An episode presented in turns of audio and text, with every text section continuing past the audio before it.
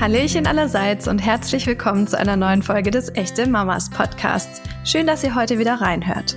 Ich bin Christina Doliva und Beziehungsfragen sind in unserer Community an der Tagesordnung. Deshalb wollen wir uns heute mit der berechtigten Frage beschäftigen, wie wir uns als Paar nicht umbringen, wenn wir Eltern werden. Nina Grimm ist Familienpsychologin, Autorin und Zweifachmama. Sie verrät uns, wie sie trotz ihres professionellen Vorwissens die eigene Beziehung im ersten Jahr mit Kind komplett gegen die Wand gefahren hat. Außerdem erfahren wir aber auch, welche Fehler wir als Eltern vermeiden können, um uns weiterhin als Paar auf Augenhöhe zu begegnen und hoffentlich alle unversehrt aus den ersten Jahren mit Nachwuchs hervorzugehen. Werbung. Während für die einen Sex nach der Schwangerschaft recht schnell wieder zum Thema wird, benötigen andere etwas mehr Zeit. Das ist völlig normal, genau wie die Frage nach der passenden Verhütung während dieser besonderen Zeit. Manche Frauen sind da eventuell etwas verunsichert. Wie wir inzwischen wissen, stimmt der Mythos, dass Stillen vor einer weiteren Schwangerschaft schützt, nicht.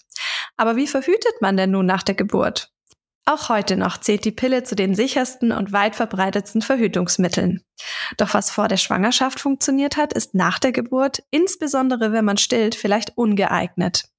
Wer weiterhin mit einer Pille verhüten möchte, kann dies mit innovativen Pillen ohne Östrogen tun. Auch diese haben eine hohe Verhütungssicherheit und können eine dauerhafte Alternative sein. Informiert euch bei eurer Ärztin bzw. eurem Arzt oder schaut zum Beispiel unter www.innovative-pille.de vorbei. Hier findet ihr weitere Informationen und könnt tiefer ins Thema einsteigen. Werbung Ende.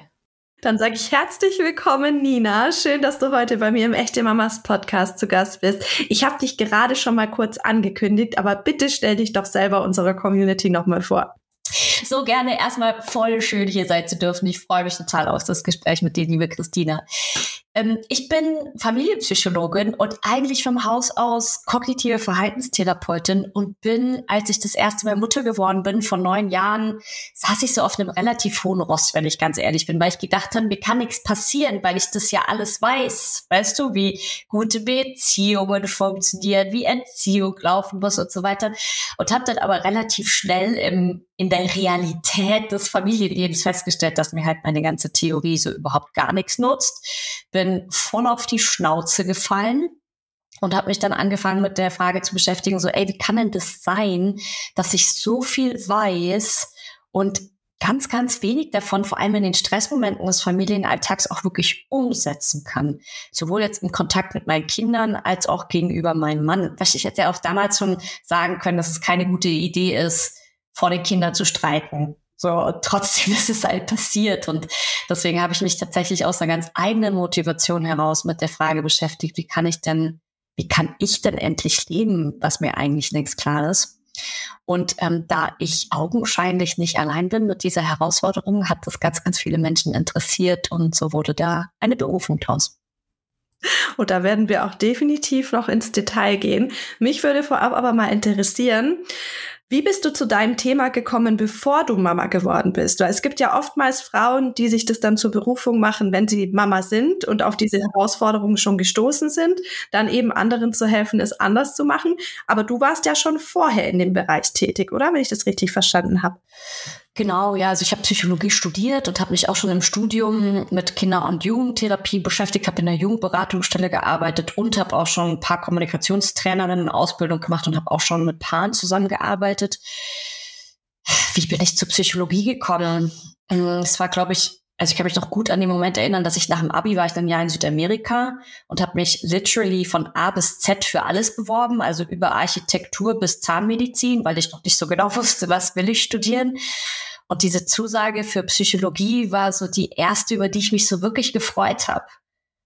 Und dann war irgendwie klar so, ja, als ich weiß, ich war damals in Mexiko und dann habe ich mich mit der Frage beschäftigt. Ich hatte lange Medizin auf dem Schirm, also helfende Berufe waren irgendwie naheliegend für mich denke, mein Persönlichkeitstypus und meiner Familienkonstellation wahrscheinlich auch entsprechend passend. Ähm, ja, und dann hatte ich so das Gefühl von so, nee, ich habe ich hab Lust, Menschen zu begleiten auf ihrem Weg und ich habe aber auch Lust, den Herausforderungen wirklich auf den Grund zu gehen. Ich möchte nicht Symptombehandlung machen wie eine Psychiaterin oder eine Mediziner, sondern ich möchte wirklich Menschen in Prozessen begleiten und so kam es kam es zum Psychologiestudium. Ähm, und dann habe ich auch dort einfach relativ schnell gemerkt, so, oh, das ist alles unfassbar theoretisch trocken, langweilig, zäh. Und habe mir dann eigeninitiativ mh, hm, Dinge gesucht, in denen ich in die Umsetzung kommen kann. Und so bin ich dann in die Jugendberatungsstelle gekommen. Dann war ich einfach an der Uni, wo ein sehr etablierter Familienpsychologe auch war, der viel in der Familientherapie geforscht hat. Der hat dann dieses Paarkommunikationstraining für StudentInnen angeboten und so. Das, ich bin da eher so eingerutscht tatsächlich in dieses, in dieses Familienthema. Ja. Und hat dann ja aber ganz gut gepasst. Und du hast gesagt, du hast davor auch schon Paare beraten. Und was war denn für dich dann, als du selber Mutter geworden bist, die größte Überraschung beziehungsweise der größte sagen wir mal, Culture Clash im Vergleich zu dem, was du davor in deiner Arbeit sozusagen gemacht hast und was du dann in der Realität erlebt hast? Ja, der, der, der starke Sog dieser alten Dynamiken, also die, dieser wirkliche Schock, dass ich wie fremdgesteuert war dieser Situation, dass ich das Gefühl hatte, ich, ich kann mich für mich selbst dabei beobachten, dass ich gerade ein Verhalten an den Tag lege, von dem ich ganz genau weiß, das ist total Banane. Ja, das ist keine gute Idee. Das macht sehr wahrscheinlich sogar nur noch schlechter und schlimmer und ich trotzdem nicht damit aufhören konnte. Das war ein Schock. Das kann ich absolut nachvollziehen. ich hätte, ich hätte auch nicht erklären können, wie man, wie man es, wie wir oder ich es hätte anders lösen können, sollen, müssen in dieser Situation, aber ich konnte nicht drauf zugreifen. Und dann habe ich mich einfach unfassbar schuldig danach gefühlt, weil ich es ja so viel besser wusste. Ich habe mich geschämt. Und das war genau diese, diese Kluft, mit der ich konfrontiert war und die ja, ne, wie du ja bestimmt auch, ganz, ganz viele Eltern auch kennen. Nee, Was glaubst du, woran das lag, dass du da nicht in deine Kraft gekommen bist? Ja, weil ich nicht in dieser professionellen Distanz zu meinen Kindern und zu meinem Mann sein kann, wie es bei Klienten sein kann. Also als Fachperson gehe ich in ein familiäres System rein und bin eine weiße Leinwand. Ich kann mir alles objektiv, neutral von außen stehend heran angucken. Und diese weiße Leinwand kann ich mir im Familienkontext erarbeiten das ist das, worum auch mein Konzept und meine Arbeit geht, ja, dass ich Eltern dabei unterstütze, dass sie wieder ein Stück weit objektiver, neutraler, gefasster werden können in Kontakt mit ihren Liebsten. Aber das ist halt nicht von Gott gegeben. Ja, aber wir sind einfach dadurch, dass wir in Beziehungen miteinander stehen, berühren wir uns und dadurch reiben wir uns eben auch ganz automatisch an, ja, mitunter sehr wunden und verletzbaren Stellen. Das ist sehr menschlich. Und es ist doch auch irgendwie immer überraschend, wie sehr Kinder genau da reinbohren, wo es am meisten weh tut. Ja. Als hätten die da so Antennen dafür und dann treffen sie dich genau da, wo du weißt, da habe ich die größte Schwachstelle. Das ist tatsächlich über, überzufällig häufig genauso der Fall und bei Partnerschaften übrigens gleichermaßen. Und ich bin auch der Überzeugung, dass es kein Zufall ist. Also jetzt zumindest bei Partner, Partnerinnen nicht so, sondern dass wir uns das sehr gezielt, also wahrscheinlich nicht bewusst, aber dass wir ist eher sind unbewusste Prozesse, aber dass wir uns schon den passenden Topf zum Deckel aussuchen. Mhm. Wir haben wirklich überzufällig häufig in Familien, wie ich es nenne, sogenannte dynamische Konflikte, die sich perfekt ergänzen. Ja, also zum Beispiel eine Mutter, die da steht mit einem Thema von so, ah, oh, ich weiß nicht so genau, bin ich gut genug und reiche ich aus und deswegen sehr bemüht ist, sehr viel investiert und auf der anderen Seite ein Kind, das vielleicht mit einer Angst im familiären Kontext ist, ist genug für mich da und das ist eine Dynamik, die sich natürlich perfekt ergänzt, ja, und sie, Mama gibt, gibt, gibt, gibt, gibt und das Kind zieht, zieht, zieht, zieht, zieht und das sind überzufällig häufig Konstellationen, die perfekt zueinander passen, die sich in Familienkontexten auffinden lassen. Ja, und deswegen geht's vielen Paaren ja auch insbesondere in den ersten äh, Kleinkindjahren, sage ich jetzt mal, sehr, sehr ähnlich. Also wer immer noch glaubt, dass ein Baby eine Beziehung retten kann, dem sei an der Stelle gesagt, Nein. Das wird so nicht funktionieren. Don't do it. Don't do it. Also ich finde ja, oder für, für mich und äh, mein Partner persönlich war tatsächlich diese erste Zeit, diese ersten eineinhalb Jahre, würde ich sagen, ich glaube, die größte Probe für unsere Beziehung, die wir jemals hatten. Äh, wir haben davor nie irgendwie ein Thema mit unserer Streitkultur gehabt. Äh, wir haben auch so immer alles super geregelt bekommen. Also eigentlich fast schon so, dass man sagt, hä, streiten die überhaupt und äh, haben die überhaupt mal einen Disput? Ja, ja, ich mittlerweile weiß ich, wir, wir können streiten und äh, wir können auch äh, nicht einer Meinung sein. Und äh, ich finde es ganz spannend, weil du hast dieses Thema ja in deinem äh, Buch aufgegriffen, wie ihr euch nicht umbringt, wenn ihr Eltern seid. Und ich finde den Titel passender denn je, weil ich, also wirklich, ich habe manchmal schon Gedanken gehabt, wenn du jetzt nicht gleich aufhörst, dann gehe ich dir an die Gurgel. Und ich glaube tatsächlich, dass du da äh, ja sehr, sehr viele Eltern damit abholst. Wie bist du denn überhaupt auf die Idee gekommen, äh, dein Wissen da zu teilen? Na, weil ich meinen Mann mitunter gerne umgebracht hätte, nachdem wir Kinder bekommen haben. Schön, dass, dass äh, auch mein Mann und dein Mann beide noch unter uns weinen. Also wir können da auch Beweise dafür nachbringen. Ja, sie, sind, sie sind noch am Leben. Ja, also tatsächlich auch, wie, wie schon mein erstes Buch, basierend auf einer sehr, sehr, sehr persönlichen Geschichte tatsächlich, weil mein Mann und ich uns nämlich tatsächlich getrennt haben nach dem ersten Babyjahr. Also wir haben die Karre wirklich so volle Lotte gegen die Wand fahren lassen. Und ich glaube, wir haben alles falsch gemacht, was man nur so falsch machen kann, wenn man sein erstes Kind bekommt. Und haben uns dann aber wieder berappelt. Mm. Und dann kam mir erst so diese ganze Geschichte mit, okay, ich befasse mich erstmal ne, mit den Erziehungsthemen und so weiter. Und dann war das auch wieder so, dass ich auf einmal, ich habe mich ja dann als Familienpsychologin selbstständig gemacht und auf einmal kamen nur noch Paare auf mich zu. Ich habe damit nie irgendwie geworben oder irgendetwas dazu erzählt. Das war irgendwie, das Thema kam so krass zu mir. Und dann war es so ein Ding von so, okay, Nina, augenscheinlich ähm, will die Welt, dass du diese Geschichte erzählst. Da kam auch noch ein Verlag auf mich zu und dann habe ich gedacht, okay, jetzt schreibe ich dieses Buch. Wie ging es dir denn damit, äh, als du dir tatsächlich oder als ihr euch letztendlich eingestehen musstet, dass ihr mehr oder weniger gescheitert seid im ersten Schritt? Ja, tatsächlich war skurrilerweise schon erstmal eine Form von Erleichterung für mich. Also ich kann mich da schon noch gut dran erinnern, dass als, als ich das dann, also die Trennung ging von mir aus und als ich das dann so ausgesprochen hatte und irgendwie klar war, also klar tut's weh, ja, es ist ein Schmerz von, boah, ich bin gescheitert und natürlich hatte ich irgendwie so ein Bewusstsein davon, dass auch ZahnärztInnen Karies bekommen können, aber die Tatsache, dass halt ich als Paartherapeutin jetzt so kolossal scheitern in der Beziehung war schon irgendwie auch nochmal Salz in der Wunde. So, natürlich war ich traurig und es war, ich habe auch viel geweint und es war doof und schmerzhaft.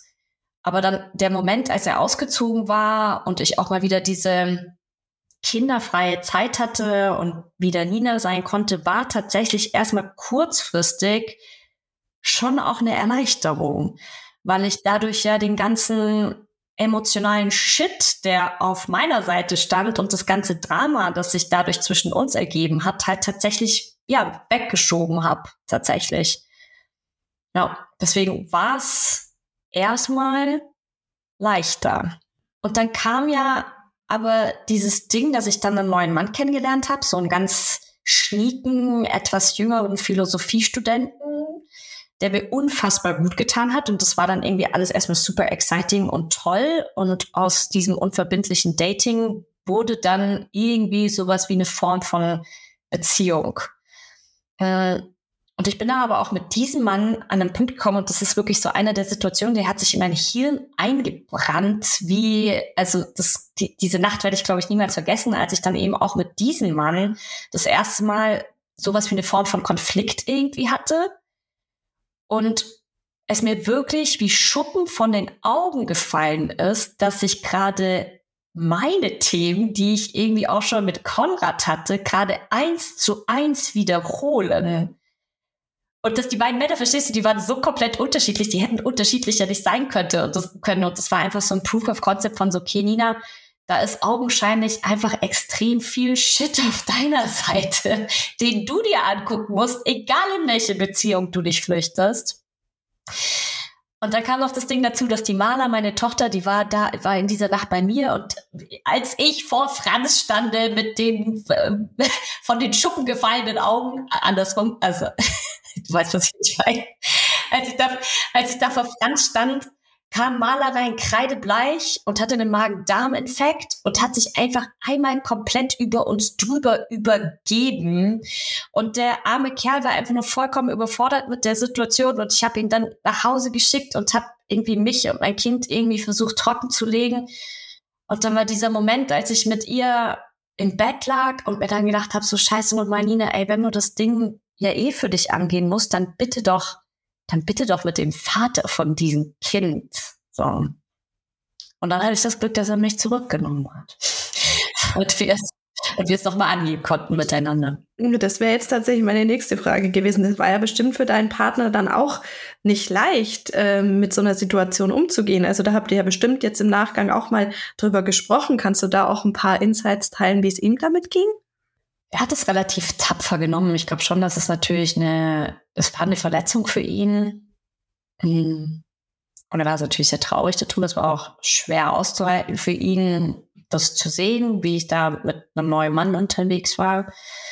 Hm, aber der Konrad ist ein sehr loyaler und ein sehr treuer Mann und hat sich gefreut, als ich ihm von meiner Einsicht erzählt habe, dass ich mittlerweile sehe, dass da einfach auch ganz, ganz, ganz viel auf meiner Seite war und dass ich da eine Bereitschaft habe, mit ihm zusammen drauf zu gucken, wie wir, wie wir uns wieder zusammenkriegen. Du hast jetzt vorhin angesprochen, dass du es im ersten Schritt genossen hast, ähm, mal wieder Nina zu sein Echt? und einfach auch die Zeit wieder für dich zu haben. Das ist ehrlicherweise gerade auch eine Entwicklung, die ich ähm, auf Social Media sehr häufig beobachte.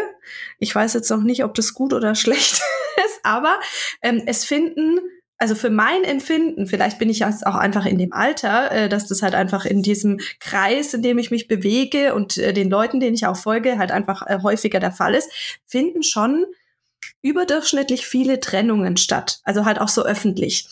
Und alles, was ich daraus auch ähm, so rauslese, beziehungsweise insbesondere von den Frauen mitbekomme, ist, dass die unfassbar krass aufblühen dadurch, dass ihnen für, und seien es nur zwei Tage in der Woche, einfach mal diese komplette Mutterlast von den Schultern genommen wird.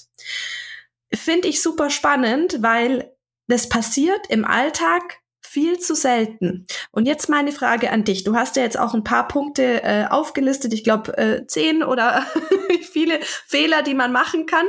Ähm, glaubst du, dass man nicht auch viele Trennungen vermeiden könnte, wenn von vornherein besser abgeklärt würde, beziehungsweise wenn auch die Bereitschaft vielleicht von den äh, Puppies öfter mal da wäre, die Frauen komplett zu entlasten. Weil ich muss jetzt nur mal von mir ausgehen. Ich bin halt immer schon eine Frau. Ich bin mir selber extrem wichtig. Und äh, ich habe auch sehr, sehr schnell gemerkt, wenn ich jetzt nicht schaue, dass es mir bald wieder gut geht, dann fliegt uns alles um die Ohren, weil dann, dann klappt es einfach nicht. Ähm, und deswegen sage ich auch explizit zu meinem Mann, ich brauche Zeit für mich, ich muss mir Zeit für mich einräumen. Aber das tun, glaube ich, viele, viele Mamis nicht. Und äh, wie ist denn so deine Erfahrung jetzt auch in der Beratung?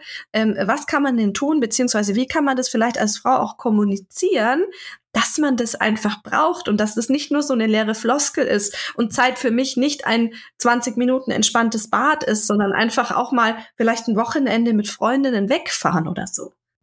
Mega wichtiger Punkt. Also äh, vorweg würde ich tatsächlich gerne sagen, dass es super, super wichtig ist, dass wir uns gerade als Elternpaare vor Augen führen, unter was für Kontextbedingungen wir aktuell Familie leben müssen und dass das de facto unmenschlich ist. Also es ist ja noch nie so, so krass gewesen, weißt du, dass, dass, dass wir zwei Jobs brauchen, um gut über Wasser bleiben zu können, dass wir familiär häufig nicht gut eingebettet sind und es eben nicht selbstverständlich ist, dass Oma und Opa auch mal unterstützen können. Also es gibt einfach aktuell unfassbar viele äußere externe Stressoren, die auf Familie einwirken, so dass Elternpaare an und für sich am Limit sind. Und das macht natürlich was mit der Beziehung. Ich finde es ist immer super wichtig, dass wir uns das vor Augen führen. Zwar auch tatsächlich für Konrad und für mich ein mega wichtiger Punkt, uns das einzugestehen, dass es jetzt gar nicht zwangsläufig an unserer Beziehungsqualität liegt, dass wir gerade so einen Struggle haben, sondern dass einfach unsere Kontextfaktoren wirklich extrem hart sind. Und dass wir jetzt nicht gewinnen, wenn wir jetzt auch noch anfangen, dafür gegenseitig fertig zu machen, ja, oder in den Krieg miteinander zu kommen, weil das Außen schon so tough ist. So, das war erstmal ein total wichtiger, entlastender Punkt für uns beide, das anzuerkennen, dass es auch wirklich hart ist so, Punkt. Und im selben Atemzug geht mit einher, dass er auch anerkannt hat, wie tough es ist, Mama zu sein. Und ich glaube, das ist ein Schmerzpunkt, den ganz, ganz viele Mütter vor allem haben, ähm, dass, dass es nicht gesehen wird, was sie da leisten und was das für ein tougher Job ist, den wir ja die ganze Zeit machen. Wir haben ja in unserem kurzen Vorgespräch da so kurz gefloskelt von, ey, wenn man sich um 10 Uhr morgens trifft als Mama, dann hat man schon einen halben Arbeitstag hinter sich. So, es ist einfach extrem viel berühmte Schlagwort Mental Load und emotionaler Shit auf unserer Schulter. Und für mich hat sich super, super viel gelöst, dass Konrad das begonnen hat zu honorieren. Er hat es de facto immer schon mehr getan, aber also schon getan, aber äh, für uns war es wichtig, dass ich ihm nochmal klar sagen konnte, wie musst du sagen, dass es bei mir auch ankommt, weil das steht auf zwei unterschiedlichen Seiten. So, der hat es schon immer gesehen, dass es ein ein, ein Job ist, den wir Mamas da machen. Mm, und darüber ins Gespräch zu treten, wie kannst du es mir signalisieren, war ein wichtiger Step, ja, dass du das auch siehst. So.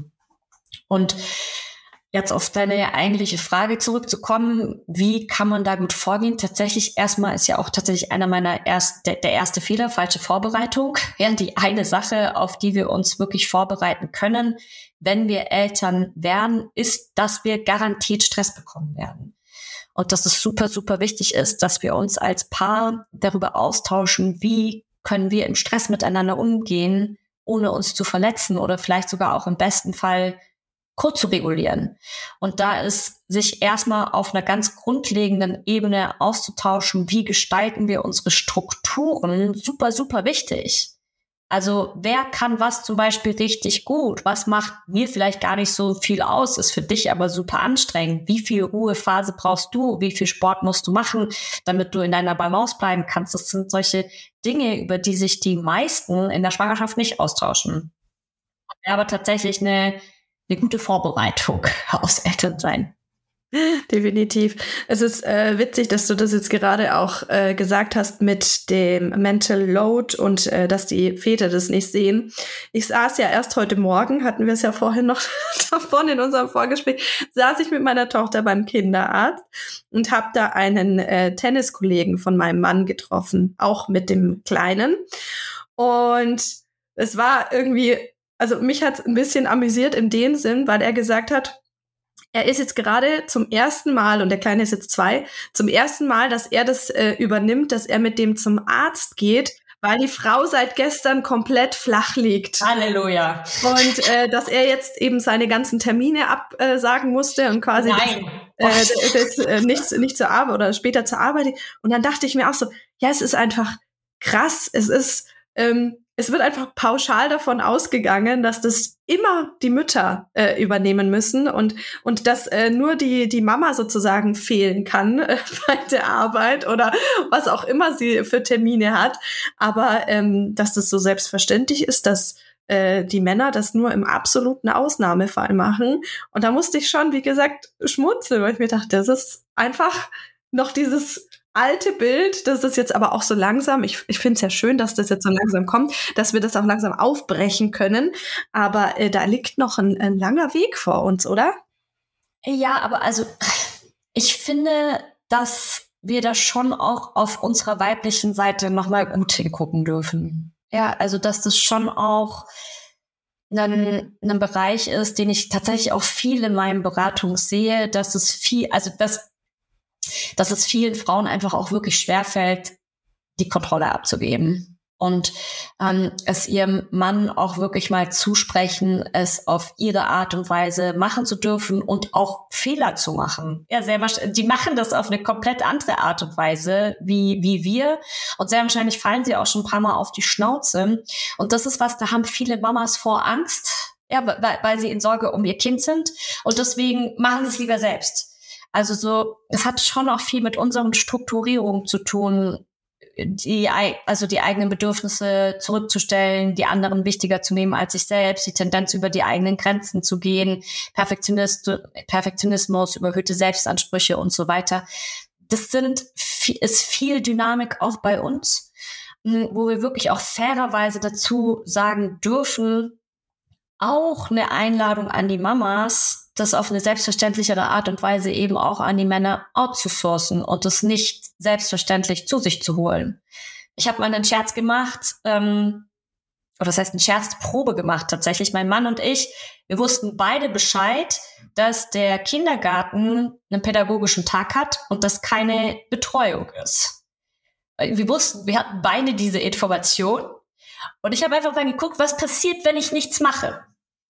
Ja, also mein Ding wäre halt natürlich, ich krieg zwei Wochen vorher die Info, ich mache zwei Wochen sofort irgendwie, ich kontaktiere irgendwie eine Mama, ich gucke, können wir der Kontrollette irgendwie, ich hätte das alles koordiniert und gemacht und getan, dass unser Kind auf jeden Fall gut betreut wäre und wir beide irgendwie arbeiten können. So. Und ich habe einfach mal geguckt, was passiert denn, wenn ich nichts mache.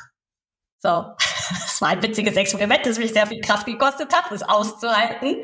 Und dann war tatsächlich der Tag da, an dem mein Mann übrigens auch Tag hatte. Und es ist ihm am Morgen aufgefallen, so scheiße, der Kindergarten hat ja heute zu. Ich war so, ja. Und was machen wir jetzt? Und er hat dann tatsächlich noch kurzfristig hinbekommen, dass er an diesem Tag dann doch noch einen Playdate organisiert hat für den Kleinen und der gut untergebracht wurde. Also es ging am Ende gut aus und er hat es organisiert bekommen. Nur hat er es halt einfach auf eine komplett andere Art und Weise getan, wie ich es gemacht habe. Und das war für mich nicht leicht das auszuhalten und für ihn aber eine wichtige Erfahrung. ja. So zu merken, so, okay, es wäre wirklich auch entspannter gewesen, wenn ich mich vielleicht vorgestern darum gekümmert hätte, dass ich am Morgen nicht den Stress gehabt hätte. Und deswegen auch wichtig, dass er da einmal diesen Struggle hatte, weil es ist nicht mehr passiert. Ja, absolut. Äh, ähnliche Situation hatte ich mit meinem Mann auch mal. Und das soll jetzt ja auch nicht so rüberkommen, gell, wenn hier gerade Papis zuhören. Gell, wir wollen wir euch nicht bashen. Wir lieben euch. Wir lieben euch. macht das alles ganz fantastisch. Aber manchmal braucht man vielleicht so einen so einen, äh, Schubs in die richtige Richtung. Äh, soll jetzt auch gar nicht mit ins Messer laufen lassen, gleichgestellt werden. Aber ähm, man kann ja auch erst in seine Kraft kommen, wenn man selber mal gechallenged wird. Und genau das ähm, sehe ich genauso wie du, dass man da ja die Männer auch mal in ihre Pflicht nehmen darf und die dürfen das auf ihre Art und Weise machen, auch wenn es halt teilweise komplett anders ist, wie wir das machen würden. Aber es ist auch okay, ja. Die sind eine andere Bezugsperson und die machen ihre Sachen so, wie sie es für richtig halten. Aber das finde ich wirklich nochmal, danke, dass du es nochmal aufgegriffen hast. Mir geht es ums Gegenteil vom Bashing. Äh, wirklich, es ist eher eine Hommage an die Verschiedenartigkeit. Und dass es ganz, ganz häufig was ist, was eher wir Frauen lernen müssen, auch auszuhalten. Ja, wir kommen häufig mit dieser Idee rein von, er muss es so machen wie ich. Und dann nörgeln wir an ihm rum und kritisieren und sind zickig und unzufrieden oder ne, schmollen, ziehen uns zurück und machen es am Ende dann halt doch selbst und entwickeln dann Hassgefühle, weil er nicht in die Umsetzung kommt.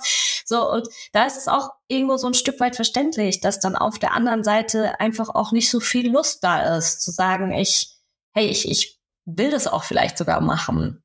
Deswegen wirklich eher die Einladung zu sagen, lasst die das auf ihre Art und Weise machen. Und wie du schon gesagt hast, natürlich machen sie, machen die das anders, aber das ist nicht schlecht. Im Gegenteil, es kann eine Bereicherung sein fürs Kind.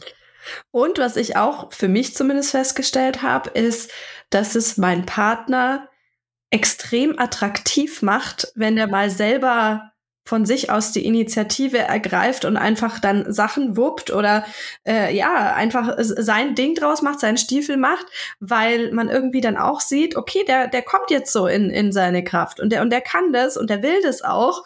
Und das fand ich immer ganz besonders toll. Also da himmel ich den dann immer gefühlt noch, noch mehr an, weil ich das einfach äh, super finde. Und das ist ja auch ein Punkt, beziehungsweise es gibt ja mehrere Fehler, die man äh, machen kann, die du ja auch äh, aufgelistet hast. Ähm, das eine ist natürlich äh, das Thema, dass man das auch lange in sich reinfrisst. Na, immer dieses, äh, ich bin eigentlich unzufrieden damit, aber ich will jetzt auch nichts sagen oder, oder äh, ich, ich behalte es jetzt für mich. Und das andere ist natürlich auch, wie sehr die Liebesbeziehung dann im Prinzip leiden kann, wenn man sich in so einem Disput befindet. Vielleicht magst du da noch mal drauf eingehen. Ja, also tatsächlich was, was ich häufig beobachte, auch bei uns tatsächlich ein Fehler war, dass du halt im Alltag so viele Sachen runterschlucken musst. Ne, weil dann kommt irgendwie das dazwischen und jenes dazwischen und dann muss die Waschmaschine noch ausräumen und dann ist die Windel wieder voll und das andere Kind hat einen Wutanfall.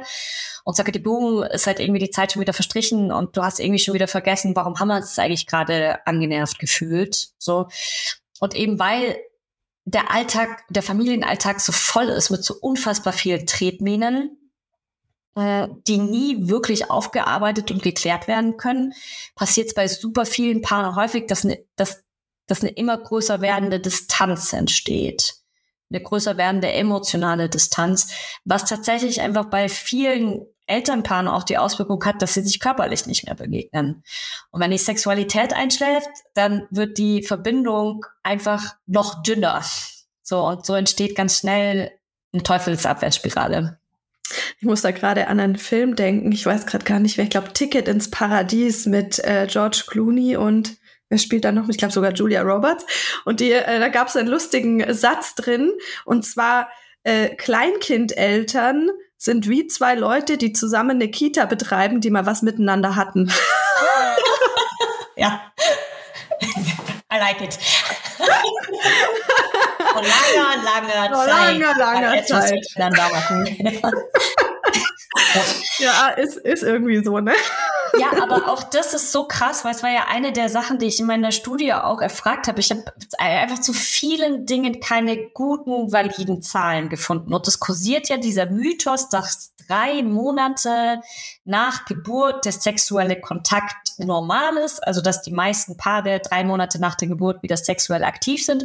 Und übrigens, dass wenn man länger als sechs Monate keinen Sex mehr hatte, eine sexuelle Funktionsstörung hat, die psychotherapeutisch, be also behandlungsrelevant wäre. So. Und da habe ich mir gedacht, warte mal, also entweder ich habe jetzt, natürlich habe ich eine latent verzerrte Stichprobe, ja, weil natürlich hauptsächlich die Paare, die zu mir kommen, die in der Krise sind. Aber es, ich habe gedacht, so, ey, wenn jetzt wirklich dieses Zeitkriterium sechs Monate kein Sex, dann haben doch gefühlt irgendwie die Hälfte der Eltern eine sexuelle Funktionsstörung. Das kann ja irgendwie nicht wirklich sein. So und habe dann eben in meiner Studie gefragt, wie lange sie keinen Sex mehr hatten nach der Geburt. Und es war tatsächlich so, dass 25 Prozent gesagt haben, dass sie sechs Monate keinen Sex mehr hatten und 14 Prozent sogar auch ein Jahr lang keinen Sex mehr hatten. Das heißt, das ist jetzt nicht so mega, mega krass ausreißerisch, wenn es einfach lange Phasen gibt, wo keine Sexualität stattfindet. Und wenn wir jetzt mal das Thema mit der äh, Kommunikation uns noch mal kurz anschauen. Also äh, ich habe da einen sehr, sehr, ähm, naja, wie soll ich sagen, ein augenöffnendes Erlebnis gehabt was diese äh, Mutterschaft angeht und das, wenn man das zu lange in sich reinfrisst und einfach nur funktioniert. Ich war nämlich mal bei einem Achtsamkeitsworkshop. Also ich mag einfach solche Sachen. Ich mag gerne persönliche Weiterentwicklung und da waren auch Frauen, ich würde sagen, so Mitte, Ende 40, äh, die teilweise jetzt eben auch schon Kinder im Teenie-Alter haben. Und was mich wirklich erschrocken hat, ich meine, klar, es kann jetzt auch an dem Setting gelegen haben, aber fünf von diesen Müttern, also äh, waren insgesamt fünf in diesem Alter, drei davon mussten Antidepressiva nehmen. Und da, also das hat mir, das hat mich so ein bisschen aufhorchen lassen, weil ich mir gedacht habe, krass, ähm, es muss jetzt nicht pauschal so sein, ne? Aber ich glaube, es gibt ganz, ganz viele Frauen, die einfach sich über so, so viele Jahre hinten anstellen, dass sie das irgendwann mal gar nicht mehr anders managen können. Natürlich kenne ich jetzt auch die Rahmenbedingungen nicht und möchte mir auch gar nicht erlauben, da irgendwie einen fachlichen äh, eine Einschätzung dazu zu geben. Mich hat es einfach nur in diesem Rahmen so erschrocken, dass das wirklich so viele waren im Verhältnis ne, zu denen, die da waren.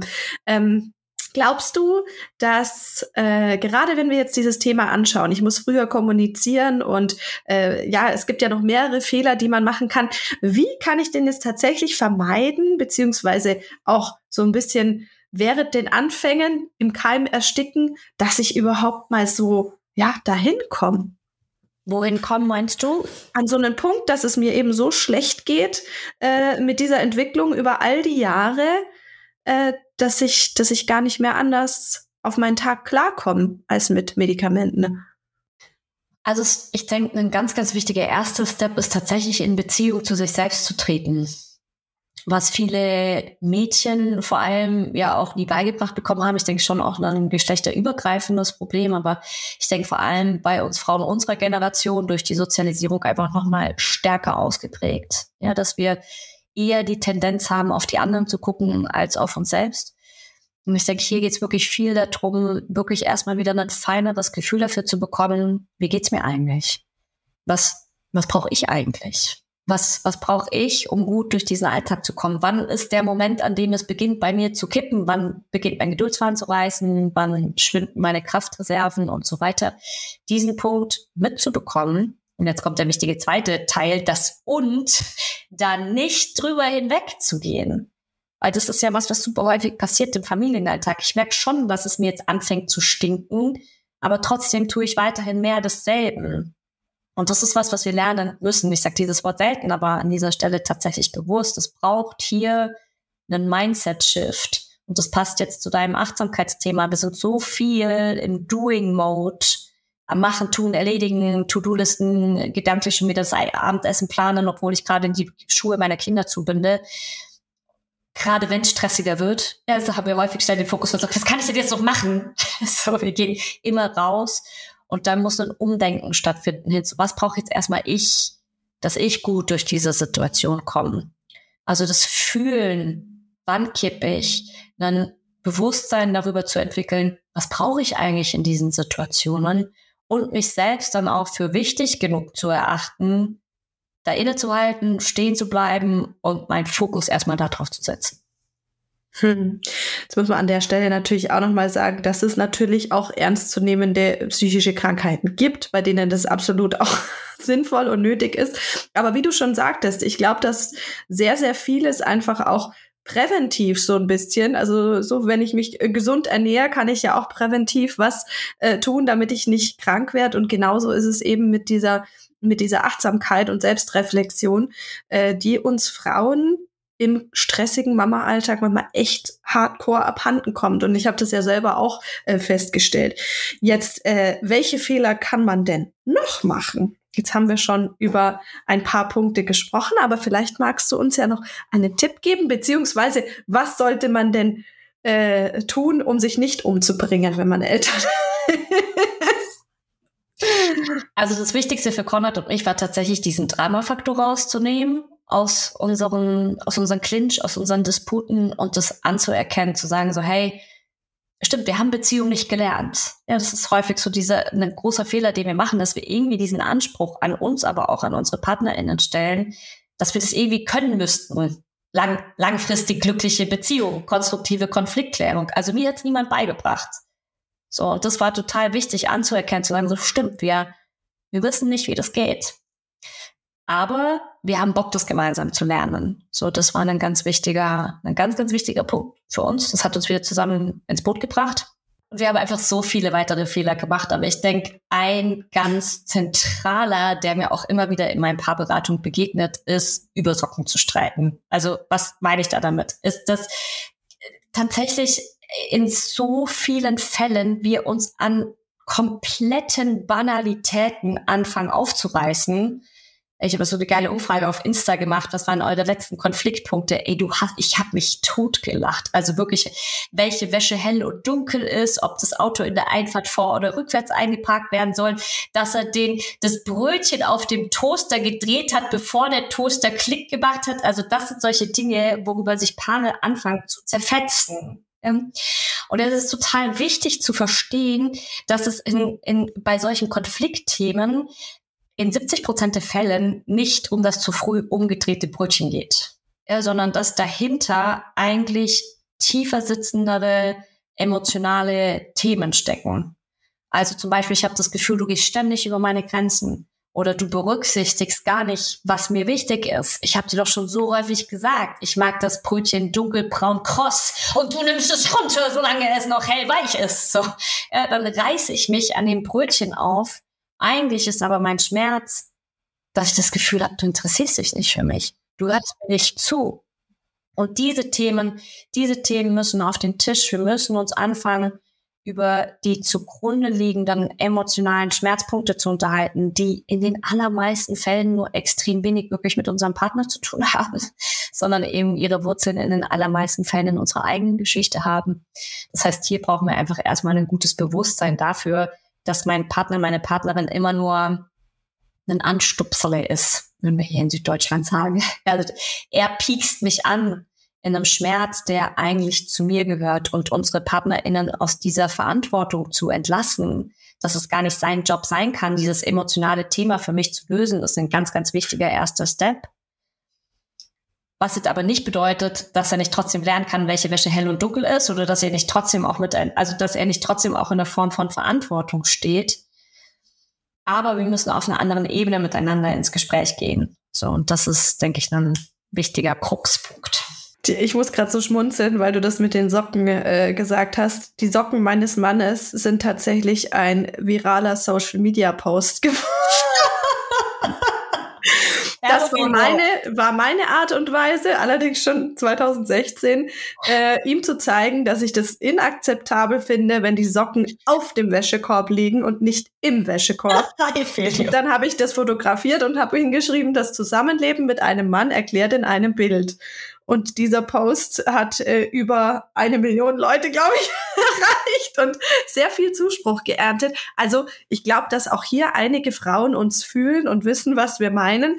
Aber wie du schon sagst, also äh, es ist halt auch nicht Sinn der Sache, dann immer nur dieses Fingerpointing zu betreiben, weil es triggert in uns tatsächlich einfach was anderes. Und gerade dieses gesehen werden, nicht nur ähm, sage ich mal, in diesen Bedürfnissen, die wir vielleicht haben, sondern eben auch in dem, was wir leisten und so weiter. Da können wir, glaube ich, alle noch ein bisschen nachholen und aufholen, weil das, das tut uns Mamas schon extrem gut, ähm, wenn wir einfach mal ein bisschen mehr gesehen werden. Ja, total.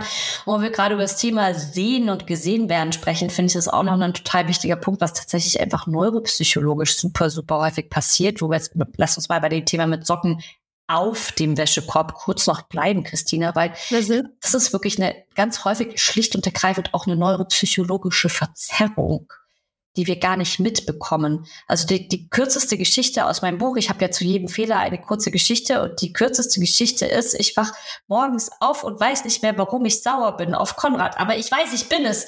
Und dann stehe ich auf und ich komme in die Küche und da ist der Espresso-Kocher und das ist sofort so ein Ding von, er hat den Espresso-Kocher nicht ausgespült und dann höre ich das Schmatzen zwischen seinen Worten und die Tatsache, dass er die Kinder nicht richtig anzieht und so, also dass er irgendwie zu lang braucht für alles und so weiter. Und zwei Tage später sind ein und dieselben Reize auch da, nur tangiert es mich halt so überhaupt gar nicht.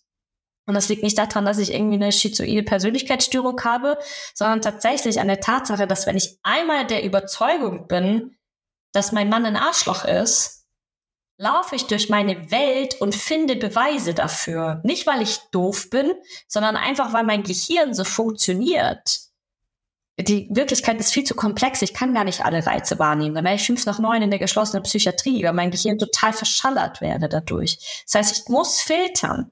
Und wenn ich gerade in der Überzeugung bin, dass Konrad einfach mich ständig übergeht und sowieso der totale Idiot ist und ja eh nichts gebacken bekommt, dann laufe ich durch unser Haus und finde nur Beweise dafür und blende aber all die anderen Beweise, die genauso wahr sind, komplett aus.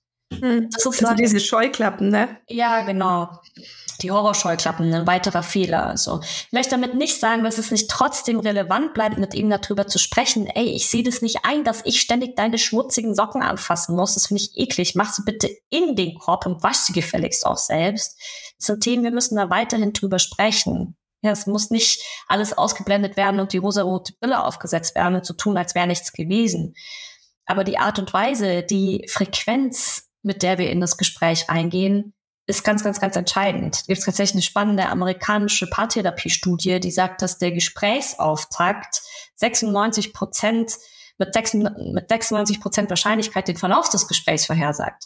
Das heißt, wenn ich ihn, wenn ich auf ihn zugehe und ihn anmotz dafür, dass die Socken auf dem Wäschekorb liegen, ist das Gespräch mit 96-prozentiger Wahrscheinlichkeit nicht konstruktiv so, wenn ich mich aber erstmal in der Situation befasse und sage, so, okay, hier liegen ja schon wieder die Socken auf dem Wäschekorb.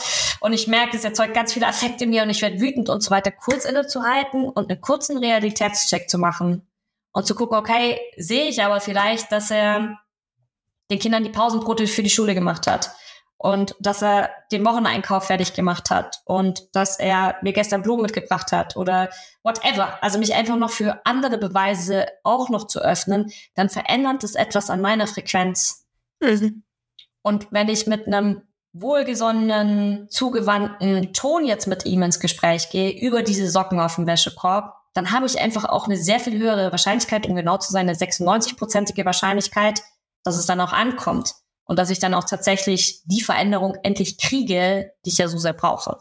Warum ist dir denn deine Botschaft äh, so wichtig, in die Welt zu tragen, wie sich Eltern, äh, wie sich äh, Paare nicht umbringen, wenn sie Eltern werden? Ich bin tatsächlich der Überzeugung, dass Kinder das wichtigste Gut unserer Kultur und unserer Welt sind. Und es wäre ein riesiges Anliegen, da eine höhere Sensibilität dafür zu schaffen, dass es nicht egal ist, wie wir sie, wie wir sie in ihr Leben und in die Welt hinein begleiten. Und ich beobachte einfach, dass ganz viele der Herausforderungen, die wir auch im Kontakt mit unseren Kindern haben, daher rühren, dass wir als Paar miteinander im Clinch sind. Und ich merke auch bei mir selbst, dass ich, wenn der Konrad und ich Beef haben, ich bin nicht die coole Mama, die ich sein kann, weil ich dann einfach gestresst bin, genervt bin, emotionaler bin, gereizter bin. Und deswegen ist das eine ganz, ganz weitere wichtige Stellschraube für unsere Kids tatsächlich, dass wir als Paar gut darauf schauen, dass wir uns selbst auf die Kette kriegen. Wir sind die Rollenmodelle, die sie haben. Wir sind die Rollenmodelle dafür, wie werden Konflikte geklärt. Wie gehen wir mit emotional anstrengenden Themen um? Und deswegen ist es mir ein ganz, ganz großes Herzensanliegen, dass wir da alte Muster durchbrechen können und in einen zugewandten Kontakt miteinander finden können. Das hast du jetzt total schön zusammengefasst. da kann ich gar nicht mehr irgendwas hinzufügen. Also ich finde es auch äh, super, super wichtig. Und gerade wenn man jetzt auch in Social Media teilweise öffentliche äh, Trennungsschlachten von diversen Prominenten äh, beobachtet, dass ähm, ja, das, das Blöde ist halt, dass die jüngere Generation sich daran auch irgendwo ein Beispiel nimmt oder sich denkt, das ist ja okay und das ist ja normal. Und da sind wiederum Leute wie du sehr, sehr wichtig, die sagen, nee, es geht auch anders und äh, man kann das auch mit Kindern, gerade wenn Kinder im Spiel sind, anders regeln. Hast du jetzt echt schön, schön gesagt. Das wäre eigentlich schon das ideale Schlusswort. Wir sind tatsächlich am Schluss unserer Folge schon angekommen. Aber hast du denn jetzt noch was, was du gerne an unsere Community loswerden möchtest? Ja, ich hatte tatsächlich heute Morgen wieder so, eine, so einen kurzen Moment, der mir das nochmal vor Augen geführt hat, den ich gerne nochmal teilen möchte. Der Konrad und ich, wir hatten gestern Streit. Und ich hatte heute Morgen wieder so einen wichtigen Punkt, dass ich gemerkt habe, so hey, ich darf mir das selbst erlauben, das jetzt loszulassen. Was nicht bedeutet, dass der Konfliktpunkt unter den Teppich gekehrt werden muss und wir nie mehr darüber sprechen. Das ist häufig eine Angst von uns Frauen, aber eben auch ganz häufig ein Gefängnis, das wir uns selbst erschaffen, so dass wir in einem Konflikt bleiben und uns dadurch die Süße der Momente verbittern, die der Familienalltag eigentlich die ganze Zeit hergibt. Und das war heute so ein wichtiger Move für mich zu sagen, so hey, wir sitzen jetzt gerade mit unseren Kids am Frühstückstisch und ich darf mir selbst die Erlaubnis aussprechen, diese Konfliktpunkt zwischen Conor und mir jetzt einfach für den Moment auszuklammern und diese Situation zu genießen. Das ist ein Geschenk, das ich mir selbst machen kann. Und deswegen auch eine Einladung an dich, wenn du das hier gerade hörst, dass du dir vor allem damit selbst ein riesengroßes Geschenk machen kannst, wenn du es dir erlaubst, die Konflikte temporär zur Seite zu stellen, damit du die Süße der Familienmomente auch wieder genießen kannst. Absolut. Uns hilft dabei auch immer tatsächlich nicht im Schreit ins Bett zu gehen. Also nochmal, zumindest ein gute Nachtkuss und ein Ich liebe dich, auch wenn das Ganze noch nicht geklärt ist. Das ist ähm, tatsächlich was, was uns auch sehr weiterbringt. Ich danke dir vielmals, liebe Nina. Das war total schön, mit dir zu quatschen und da waren jetzt sehr, sehr viele hilfreiche Ansätze mit drin, die unseren äh, Mamis und Papis da draußen sicherlich sehr, sehr weiterhelfen können. Ich hoffe, dass wir mal wieder auf dich zurückgreifen dürfen, wenn es um ähnliche Themen geht. Voll und gerne. für den Moment wünsche ich dir noch einen schönen Tag und sag auf Wiedersehen. Das wünsche ich dir auch, du Liebe. Vielen Dank für das coole Gespräch. Mach's gut. Tschüss. Ciao. Nina teilt mit viel Witz und Gelassenheit, was sie persönlich auf eher schmerzhafte Weise lernen musste. Diese Erfahrung können wir uns dank ihrer Insights nun vielleicht aber sparen. Wir gestalten unsere Folgen mit euch gemeinsam und wenn ihr euch bestimmte Themen wünscht oder ihr Fragen habt, schickt uns unbedingt eine Sprachnachricht per WhatsApp an 0176 465 42263 oder meldet euch per Mail an podcast.echtemamas.de. Wenn euch diese Episode gefallen hat, sind wir dankbar für eine positive Bewertung und jetzt freue ich mich schon auf die nächste Folge. In der Zwischenzeit wünsche ich euch wie immer eine schöne Woche und verabschiede mich bis zum nächsten Mal. Tschüss!